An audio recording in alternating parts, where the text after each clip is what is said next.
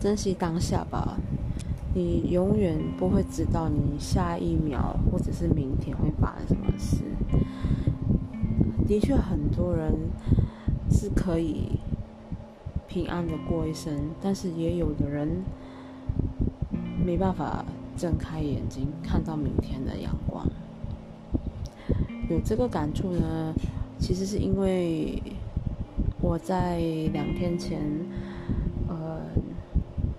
其实就有看到一个新闻，就讲到。有一位台湾的艺人叫小鬼黄鸿升，他去世的新闻。我并不是他的粉丝，但是呃，我当下看到那个新闻的时候，其实我很难过，我也跟着哭。我哭的原因，应该是说我蛮舍不得一个好好的年轻人就没有做错事情，就这样子。离开了我们，只要看到这种新闻，其实我心里面都是相当的，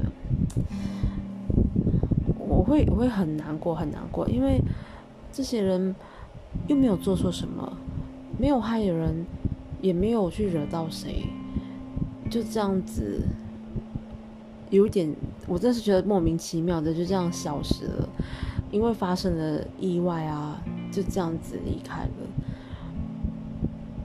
真的不懂哎，为什么要用这种方式？就是命运啊，为什么要用这种方式来告诉我们生命的可贵呢？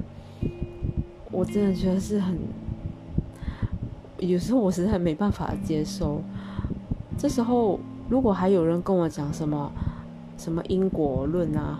我没办法接受，也是，这讲什么啊？因为是他前世啊，嗯所以造成他这一世就是就这样回报，然后还了回去。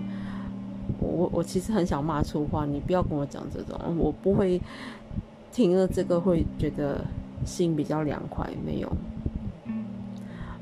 我觉得这这个千万不要对任何人用这种方式来安慰。就至少对我来讲，我会觉得这种东西，你你再讲下去看，我会跟你，我会跟你打起来。我难过是因为我替他们难过，就是替他们觉得不甘心，什么也没有做错，就这样子离开，然后身边的人还想为他们做什么也不能够的，真的很突然啊，然后。身边的家人也是没办法去调试的，很难去平复，因为根本是没有原因就这样子离开。你要你找你找不到可以去骂去怪的对象，你知道吗？这更加难受。让我真的是也会让我想到几年前我的堂弟，他也是意外过世。那件事情，他也是乖乖好好，在我眼中也是很优秀的一个人，还不到二十岁，就这样子走了。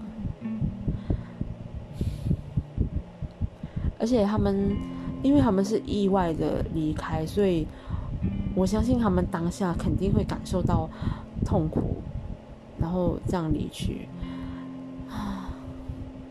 想到这点，其实心里面又是。那个那个 又很难受，我真的是有点。反正请各位珍惜眼前的人和事物吧。我们其实都在命运的眼皮底下生活。哪一天他不爽，或者哪一天他觉得有些什么的话，他一倒下去，你连反驳的能力都没有。